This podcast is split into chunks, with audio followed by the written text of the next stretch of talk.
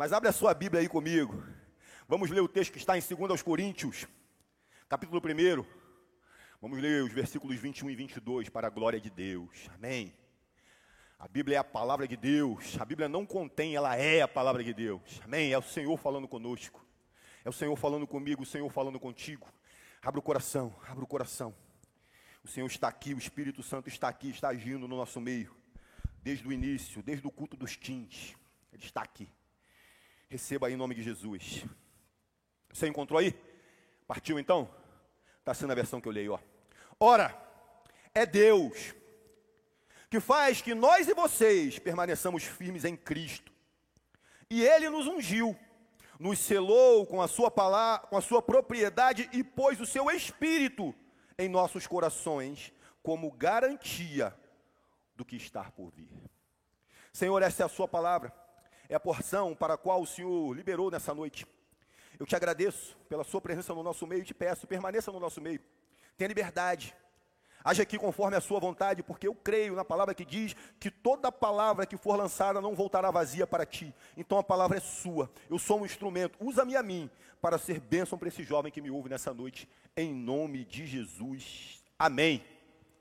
Jovem, eu queria conversar com você hoje sobre o caráter do Espírito Santo revelado pelos símbolos. E depois de termos lido esses versículos onde Paulo junta as três pessoas da Trindade numa pancada só. Né? Ele junta Deus Pai, Deus Filho, que é Jesus, e o Espírito Santo. Em dois versículos ele coloca tudo num pacote só. E aí a gente vai seguir nessa pegada do tipo, seu mestre mandou, e o mestre é o Senhor, amém? Ele mandou e a gente obedece aqui, porque somos dirigidos por Ele, e Ele é a cabeça. E seguindo aí na nossa série do ano, que é a última, e fala do Espírito Santo, que está sob total foco, desde o início do mês de novembro, do mês de outubro, na verdade. A ideia, em cima disso, é abrir a nossa mente acerca da pessoa mais maravilhosa que Jesus deixou para nós na terra, para cuidar de nós, ao ele ser assunto aos céus. Ele prometeu isso, ele disse que voltaria ao Pai, mas deixaria o Consolador, aquele que nos guiaria a toda a verdade, conforme está em João 16, 13. O Espírito Santo é uma pessoa, o Espírito Santo tem sentimentos, o Espírito Santo é uma pessoa maravilhosa. Às vezes a gente esquece quem é o Espírito Santo, às vezes a gente foca em Deus Pai, no Deus Filho, não tem nada de errado nisso, mas não podemos esquecer que o Espírito Santo atua em nós hoje, para a glória de Deus. Então a gente está ligado que ele age desde o princípio, como foi falado aqui, ele é uma pessoa que tem sentimentos, que desceu do céu como uma pomba, sobre Jesus para dar start no ministério do nosso mestre. E que também veio como línguas de fogo para dar poder aos discípulos no dia do Pentecostes. Tudo isso a gente já aprendeu aqui desde o primeiro dia dessa série. Quem aprendeu algo novo até aqui nessa série? Quem alguma parte do que já foi pregado aqui eu não conhecia. Eu aprendi um montão de coisa nova. Né? Desde a mensagem do Google, que foi a primeira, até a última que a gente ouviu aqui, eu aprendi um monte de coisa nova. E isso é o Senhor. Todas as vezes que nós nos debruçamos sobre a palavra de Deus, embora possamos ter lido aquele versículo outras vezes, o Senhor tem sempre algo novo a nos revelar. É mais novo do que qualquer notícia que você possa ler nos jornais ou ouvir no rádio. A palavra do Senhor se atualiza sempre. Ela é atualíssima, eu gosto de dizer. E dando segmento nesse propósito, eu quero conversar com vocês sobre o caráter do Espírito Santo, revelado por vários símbolos na palavra. E, como diria o pastor Judá Bertelli, tudo fala. E fala mesmo, jovem.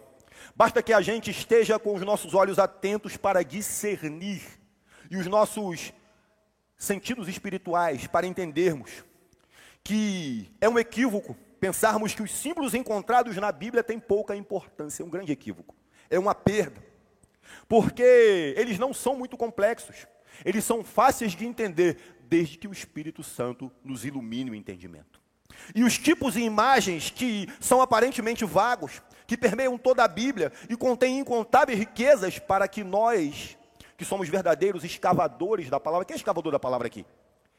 À medida que nós vamos escavando esse entendimento, à medida que nós vamos buscando o sentido das coisas e os tipos que são ilustrados na Bíblia, o Senhor vai abrindo nosso entendimento sobre um montão de coisa que a gente vai ver aqui hoje. E sobre os símbolos e tipos contidos na Bíblia, eu quero te dizer que se você ainda não está matriculado no SEV, está perdendo tempo. Porque eu vou te contar, só a aula que o, o, o pastor Adson dá sobre tabernáculo de Deus já vale um ano inteirinho de mensalidade. A quantidade de símbolos, a quantidade de tipos que ele fala conosco, só na instrução que Deus dá para a construção do tabernáculo, já explode a tua mente, assim você fica pirado com o que Deus faz ali, só naquela parte que trata do tabernáculo. É muito louco. Então, jovem, eu te encorajo a continuar buscando entendimento no Senhor, esclarecimento na palavra, e o SEB está aí para isso, amém? A Bíblia está repleta de personagens mesmo, tipos de capa a capa, e se nós buscarmos entender os seus significados, tudo vai se tornando cada vez mais claro para nós, na nossa mente e no nosso coração. Mas é importante também entendermos que nem tudo que está na Bíblia é, pode ser caracterizado como um tipo. Um tipo é uma pré-figura ou um símbolo que mostra algo, que quer mostrar algo para nós, para nos dar lições espirituais e para nos mostrar algumas verdades sobre Deus, sobre a Bíblia e sobre o seu povo. Essas pessoas e lugares não eram míticos, mas personagens de fato históricos, reais, que existiram. As histórias que nós lemos no, no Antigo Testamento não são histórias por histórias, são histórias. São verdade, aconteceu, as pessoas existiram. Tudo que está escrito ali, que está registrado ali, é real. Eles não são alegorias.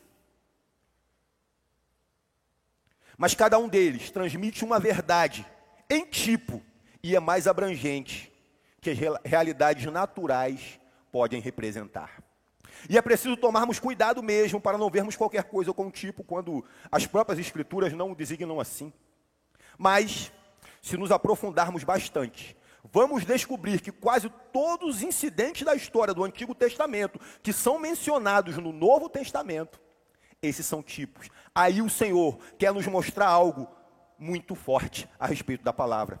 E isso fica especialmente claro em 1 Coríntios 10, 11, quando o apóstolo Paulo fala um pouco da história de Israel e ele escreve assim: Essas coisas aconteceram a eles como exemplo ou tipos, e foram escritos como advertência para nós sobre quem que tem chegado o fim dos tempos. Então, coisas que foram escritas lá atrás, foram demonstradas muitas vezes como tipos, foram demonstradas muitas vezes como uma aparente alegoria, é algo para tra trazer para nós algum entendimento nos dias de hoje.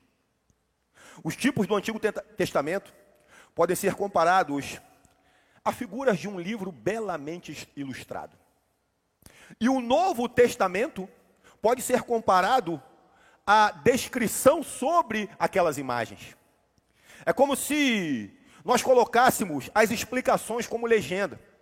As imagens do Antigo Testamento são legendadas pelo Novo Testamento. O que estava registrado lá que a gente não entendia muito bem, o Novo Testamento traz clareza para nós. E é por isso que nós gostamos de dizer que a Bíblia explica a própria Bíblia.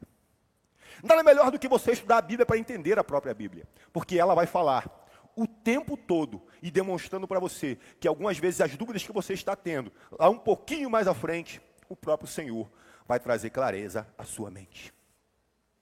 E um emblema representa uma ideia ou um elemento invisível e ajuda a definir o seu sentido ético ou espiritual geral.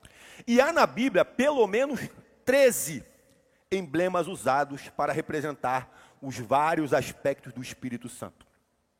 E cada emblema revela uma bela faceta ou natureza do Espírito. Demonstra alguma característica espe especial dele. E isso serve para fornecer à nossa mente uma imagem que vai é, é, é, nos dar a capacidade de entender melhor aquilo que está sendo dito. Às vezes, não apenas com palavras, nunca, é, quem nunca ouviu aqui, entendeu o que é que eu desenho? Né?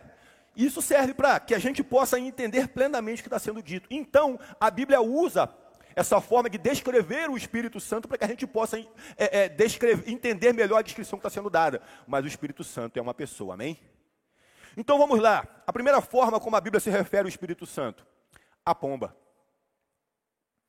E nós vimos aqui na pregação do Felipe Vilela, o pastor Felipe Vilela, e ele falou muito disso aqui, fez até alguma graça a respeito da pomba, que de uma forma ou de outra nos marcou, sim ou não? Ao falar da pomba, ele nos deu a capacidade de enxergar um pouco mais.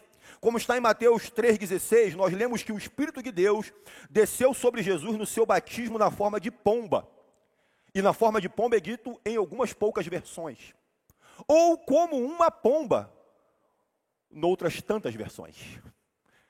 Né? Não, é, não quer dizer necessariamente que foi uma pomba que pousou sobre Jesus. Algumas versões da Bíblia falam isso, e outras dizem que foi numa forma, como uma pomba. Não necessariamente uma pomba.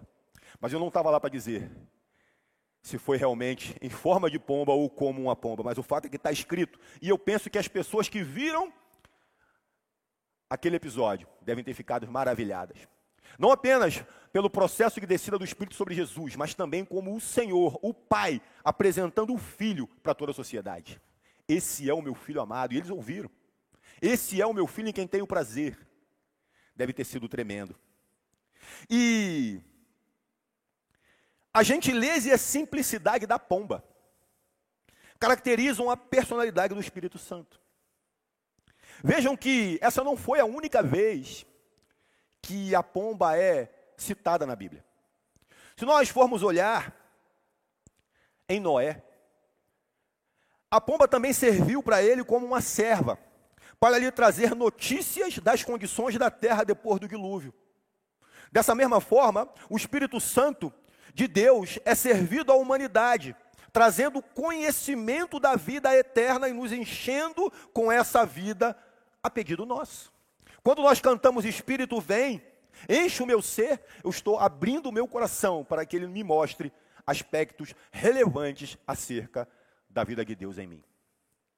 A gentileza e o espírito que serva da pomba mostra o tipo de Deus que não tem o mínimo vestígio de dureza ou violência.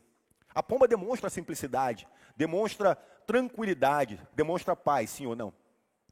E é exatamente essa faceta do Espírito Santo que a pomba quer, de, a pomba quer demonstrar. Ela gentilmente nos convence da verdade e do amor de Deus, e depois espera que nós o convidemos para habitar em nossa vida. Veja que está em Zacarias 4,6. Essa é a palavra do Senhor para Zorobabel, não por força, nem por violência, mas pelo meu espírito, diz o Senhor dos Exércitos. Então, essa ideia de gentileza do Espírito Santo em nós é caracterizada pela pomba. Amém? Segundo tipo, o selo da promessa. Quem tem o selo da promessa aí, diga amém. Glória a Deus. O propósito do selo não é outro senão confirmar, garantir e assegurar certas declarações. Paulo ensinou aos Efésios que eles foram selados em Cristo com o Espírito Santo da promessa, que é a garantia da nossa esperança. Efésios, é um, Efésios 1, 13 e 14. Então, o fato de eu ser selado, o fato de eu ter recebido essa revelação do Espírito, é um selo que é colocado em mim. É algo que é prometido da parte de Deus e eu aguardo que o cumprimento do plano inteiro se dê na minha vida.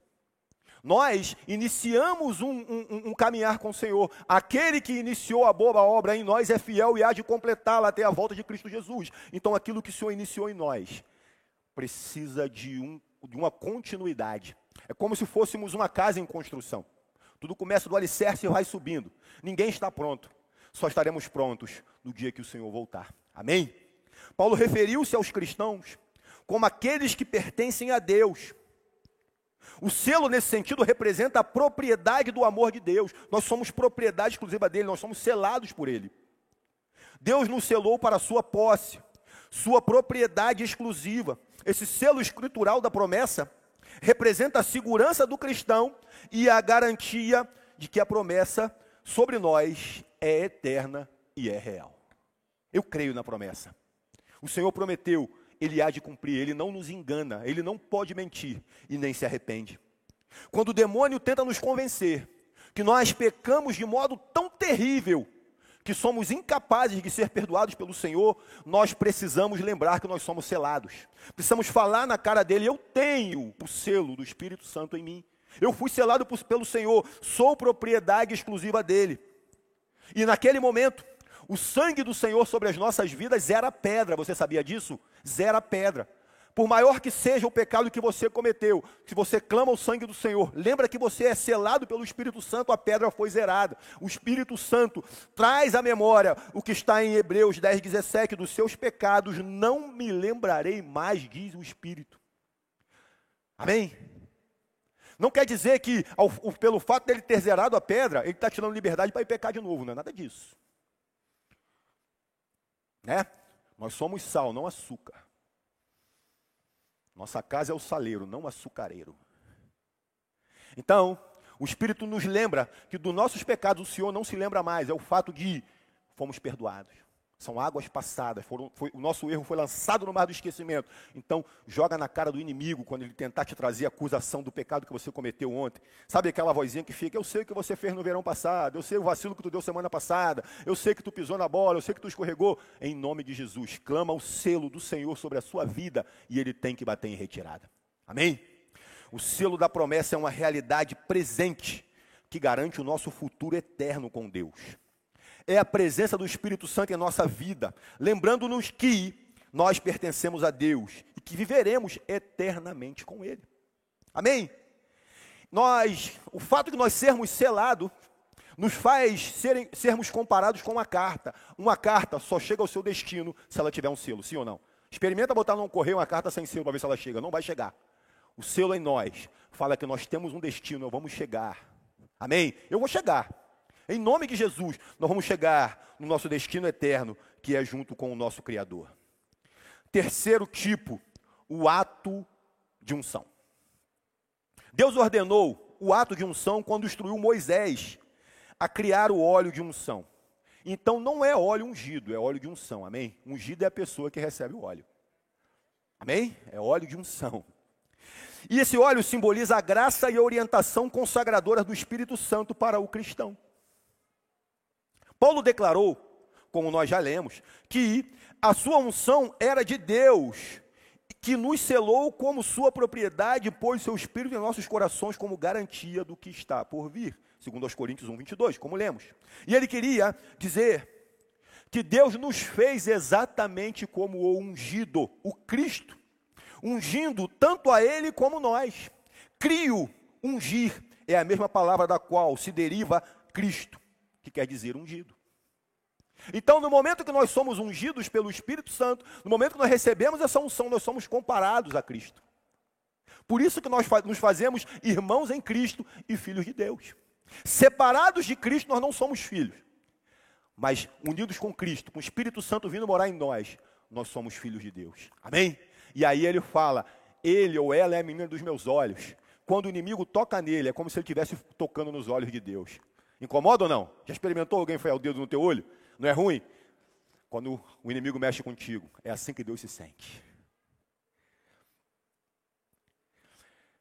A presença permanente do Espírito Santo é a unção que dá aos cristãos a capacidade de conhecerem a verdade e serem libertos de toda forma de engano.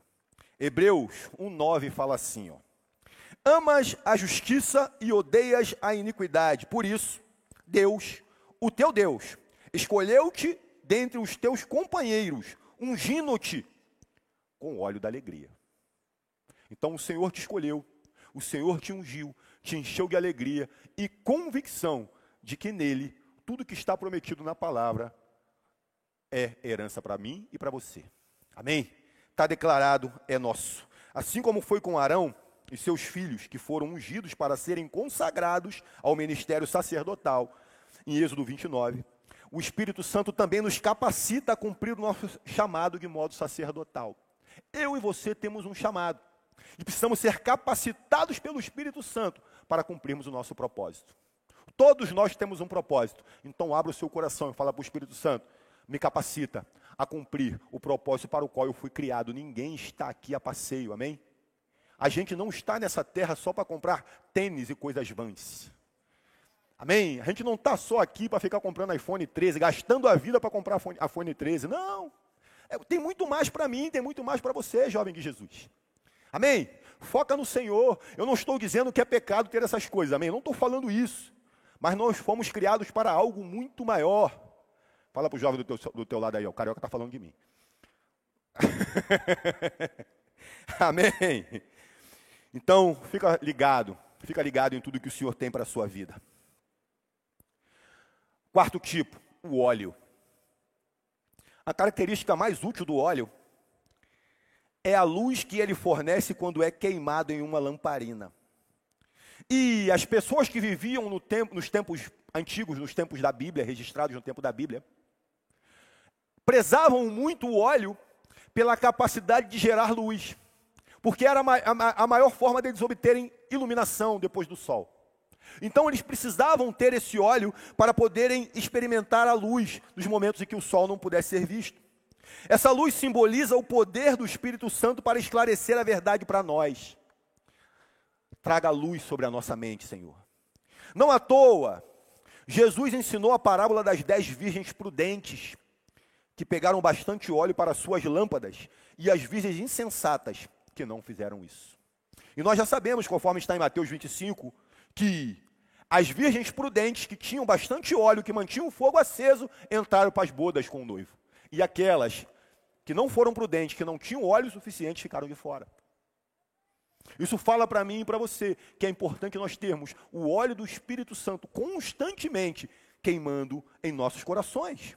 Precisamos estar prontos para quando o noivo vier. E ele vem.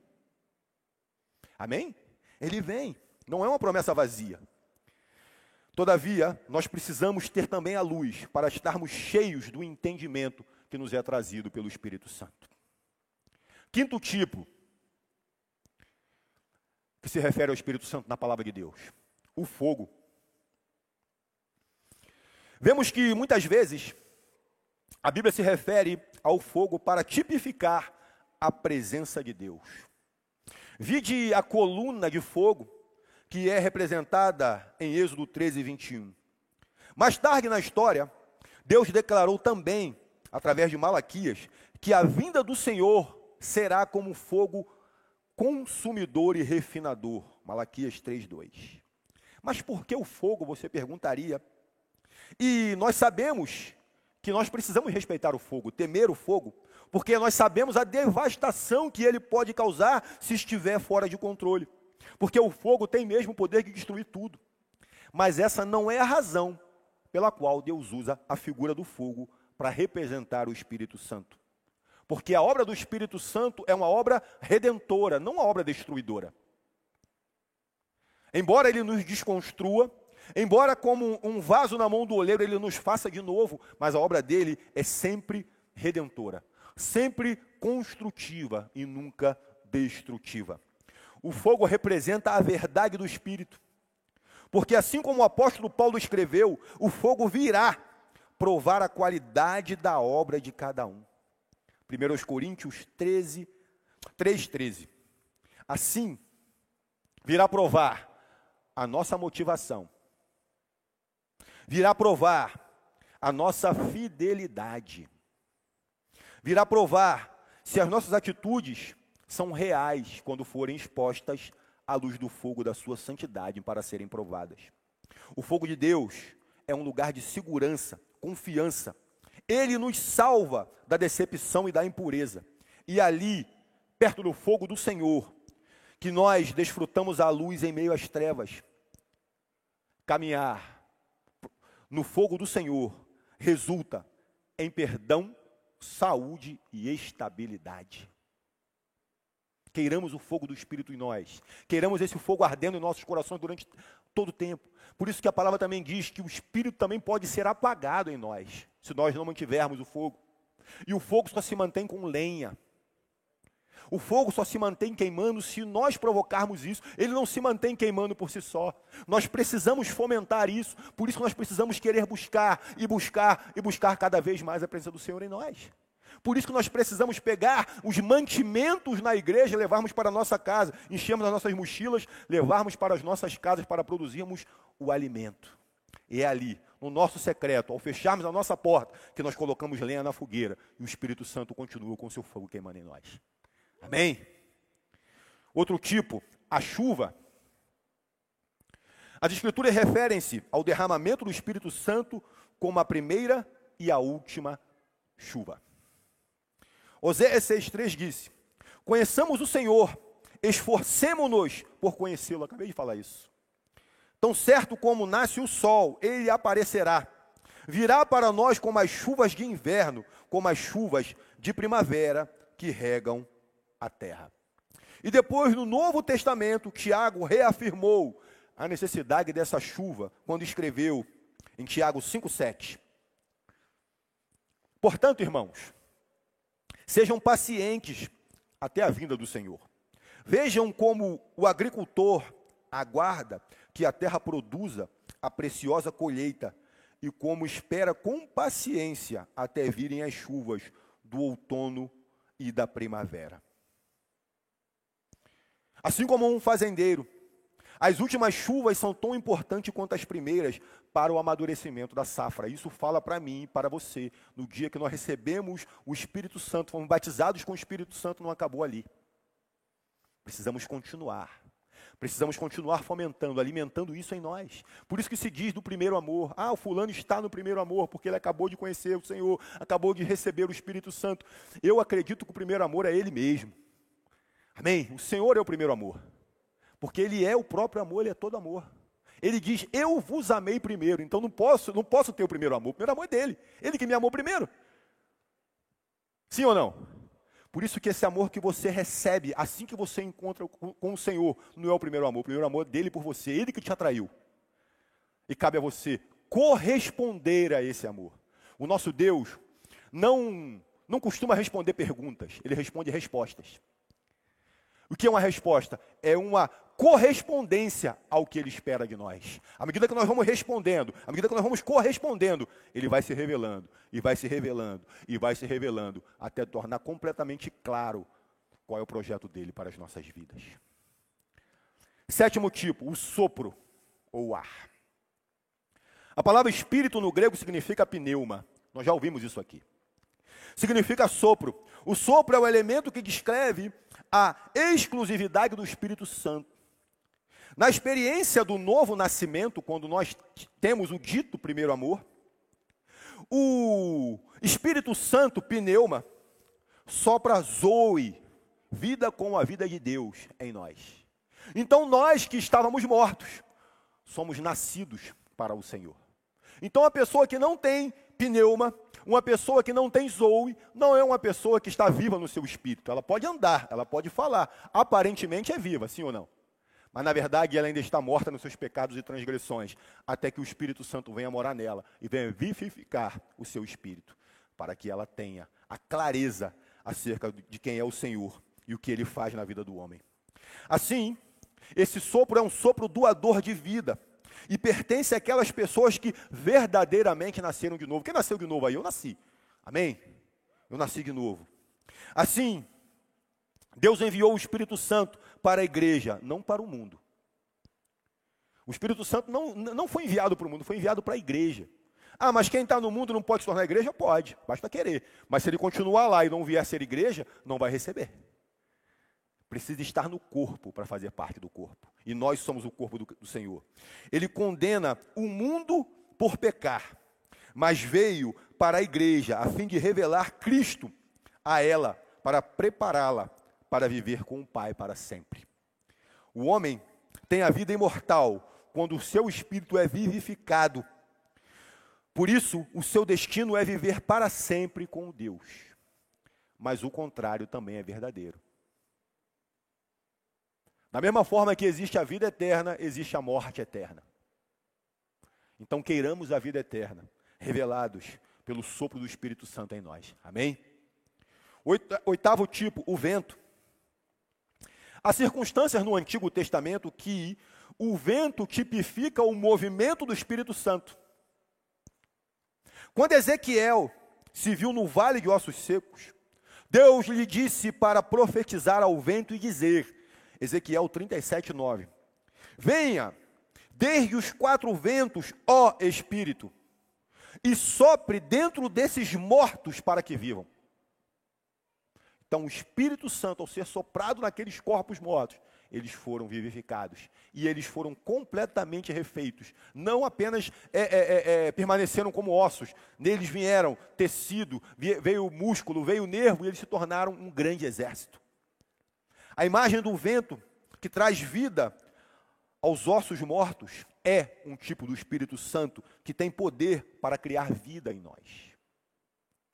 Quando Jesus explicou a salvação para Nicodemos, ele disse em João 3:8: O vento sopra onde quer. Jesus disse-lhe ainda que ouvimos o som do vento, mas não sabemos para onde ele vem nem para onde vai. Ele usou a comparação do vento para descrever o movimento do Espírito Santo. E também como está na descrição do Pentecoste. Em Atos 2:2 assim: De repente, veio do céu um som, como um vento muito forte, e encheu a casa na qual todos estavam assentados. Então percebam que o vento é uma forma de tipificar o mover do Espírito Santo também. Amém? Nono, o rio de Deus. Jesus declarou: quem crer em mim, como diz a Escritura, do seu interior fluirão rios de água viva. Ele estava se referindo ao Espírito, que mais tarde aquele povo receberia se nele cresce. João 7, 38 e 39.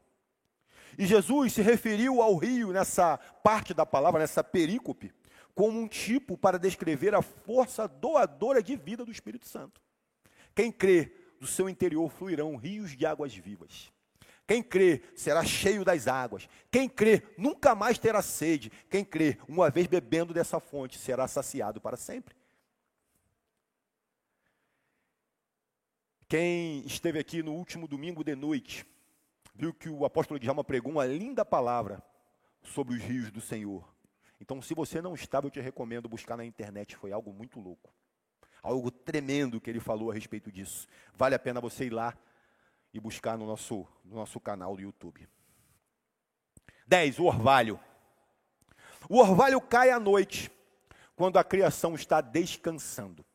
E os elementos naturais estão todos em paz. O orvalho representa o repouso concedido pelo Espírito Santo no reino de Deus. Quando Deus proveu Israel com o maná no deserto, ele caía com um orvalho sobre o campo durante a noite, Números 1,19. Deus também referiu-se a esse maná quando falou de si mesmo como o pão da vida, João 6, 32 até 35. Nesse tipo, o maná representa o próprio Senhor Jesus. E o orvalho simboliza o Espírito Santo de Deus. Todas as vezes que o Espírito que Jesus é mencionado, o Espírito Santo está junto com ele. Todas as vezes que o tipo representa Jesus, certamente o Espírito Santo está junto, porque eles trabalhavam, traba, trabalharam e trabalham juntos até os dias de hoje. O Espírito Santo promete o bom descanso não apenas para o crente individualmente, mas também promete o bom descanso para quando nós estamos reunidos como corpo. Salmos 133, de 1 até 3, fala assim: Como é bom e agradável quando os irmãos convivem em união. Quando nós estamos assim, reunidos como igreja. É como o orvalho do irmão, quando desce sobre os montes de Sião. Ali o Senhor concede a bênção da vida para sempre. Então, quando nós estamos em união, em comunhão, em comunidade, o Senhor se agrada disso e o orvalho é derramado e o Senhor revela muitas coisas no nosso meio. Por isso que nós recomendamos sempre que não é bom que a gente se isole. É sempre bom que a gente tenha o nosso momento de oração na nossa casa, que a gente tenha a nossa, a, a nossa comunhão em família, mas que nós também congreguemos como corpo. Que a gente faça questão de estar como corpo na igreja do Senhor. A igreja do Senhor sofreu muito nos dias de pandemia. Embora todas as igrejas tivessem tentado dar o seu jeito, né, dar os seus pulos pela internet, gerando cultos online e tudo mais, mas não é a mesma coisa, sim ou não? Não é a mesma coisa. Nós precisamos estar aqui, reunidos como corpo, um acendendo o fogo do outro. Amém? O meu testemunho testifica o teu coração. A vida do irmão gera vida em você. Nós somos como aquelas velas que vão uma acender na outra. É assim que a gente é. Quando a gente está junto, o fogo de um vai aquecendo o outro, o espírito num vai iluminando o outro, e a gente vai se mantendo como corpo, unidos no Senhor. Décimo primeiro tipo, a água. A água é com frequência posta como um elemento, um emblema do Espírito Santo nas Escrituras.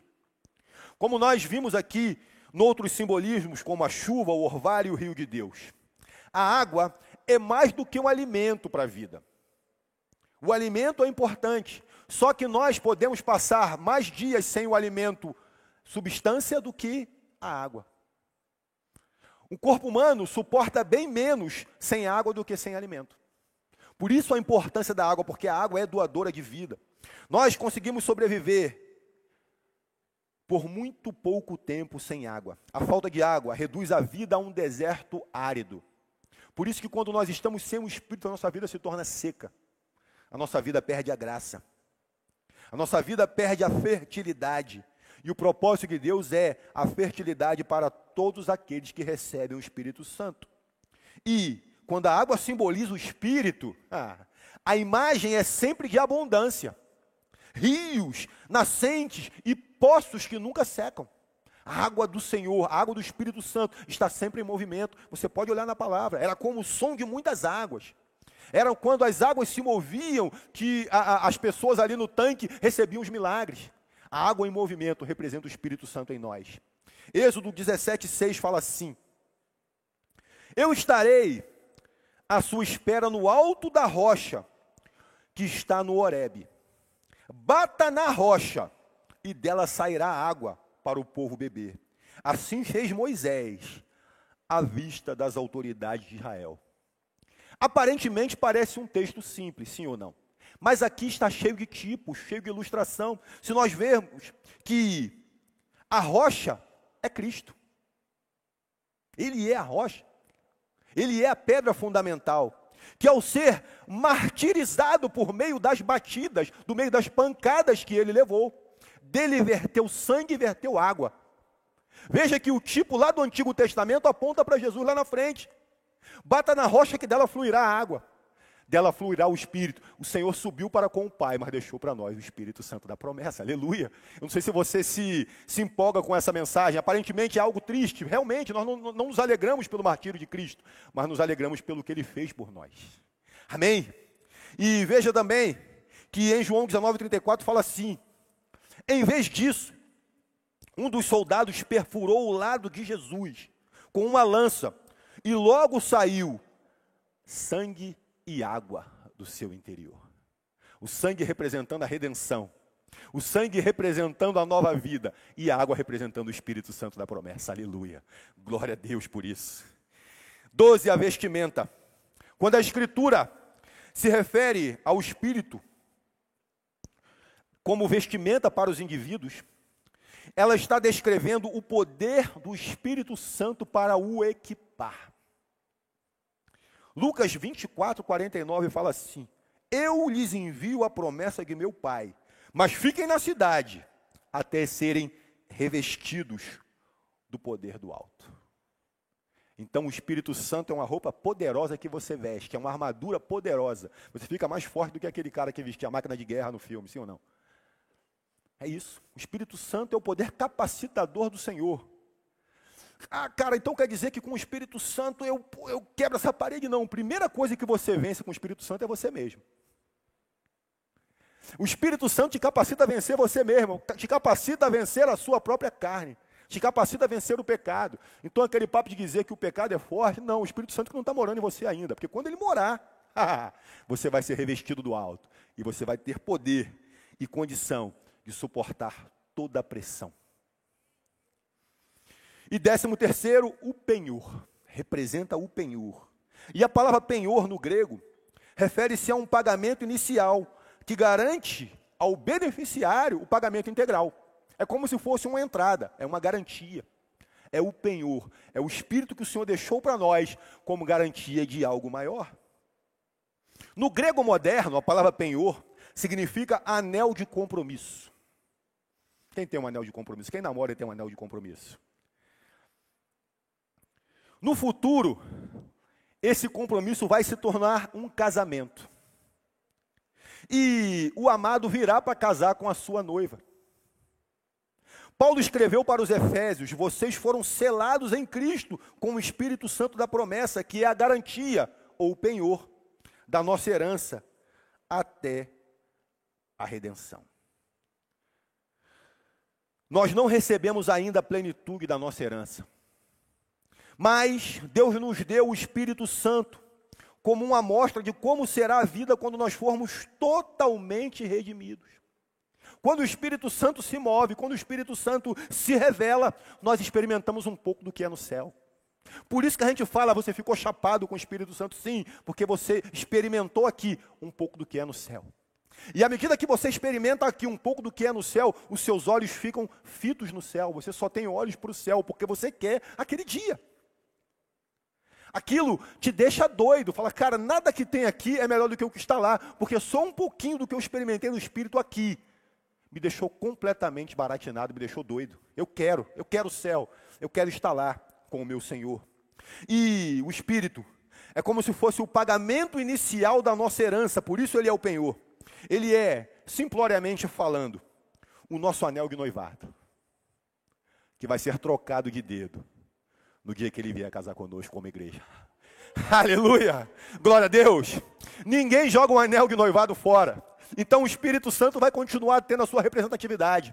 O Espírito Santo vai continuar tendo a sua presença na minha e na tua vida, só que esse anel muda de dedo. E aí o noivo vem e nos leva para habitar com ele nos ares para todo sempre. Aleluia!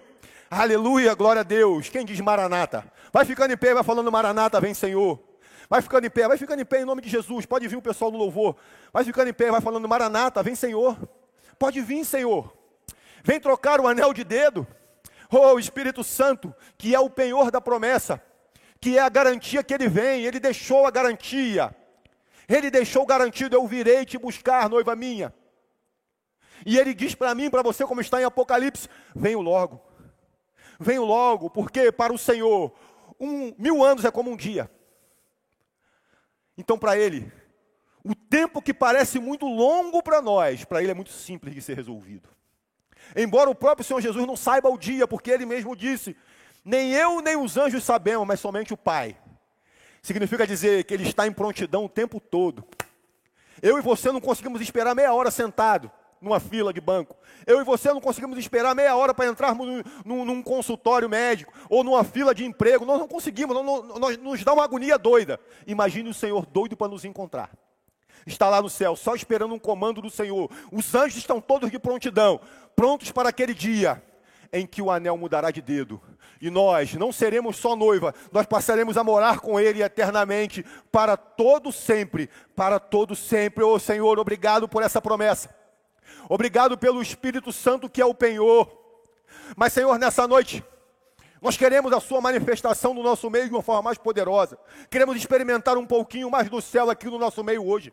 Por isso nós clamamos: vem como fogo. Por isso nós clamamos: vem como um vento, vem como as muitas águas, fala aos nossos corações e revela aqui, revela aqui todas as suas facetas possíveis para que nós possamos crer e entender cada vez mais que a espera vale a pena. A espera vale a pena. Não é em vão a sua espera, jovem. Não é em vão a sua conversão. Não é em vão quando você diz não à sua própria carne. Não é em vão quando você fala eu não vou errar. Porque, embora eu olhe para o lado, não veja Roberto, não veja Johnny, não veja nenhum pastor, não veja nenhum líder, eu olho para o alto e sei que o Senhor está me vendo. E o Espírito que está em mim azeda quando eu erro. O Espírito Santo se entristece quando eu erro. O Espírito Santo fala para mim, para eu não fazer, embora a minha carne muitas vezes tenha que me arrastar para o pecado. Aquele que vai falar mais alto dentro de você é o que estiver mais alimentado. Então o Senhor fala para mim e para ti, jovem, hoje: alimente o espírito, mantenha o fogo do espírito aceso, coloque lenha na fogueira, faça com que o Espírito Santo cresça, que a voz dele seja cada vez mais audível ao seu espírito e ao seu coração. E eu creio e declaro sobre a sua vida chuvas de bênçãos do Senhor Embora nós não sejamos caçadores de bênçãos, mas a palavra diz que as bênçãos do Senhor nos seguirão. Então eu e você somos catalisadores de bênçãos. Elas nos seguirão pelo simples fato que nós estamos completamente rendidos ao Senhor e deixarmos Ele realizar o projeto e o plano dele sobre as nossas vidas. Ele tem a planta, amém? Ele tem a planta.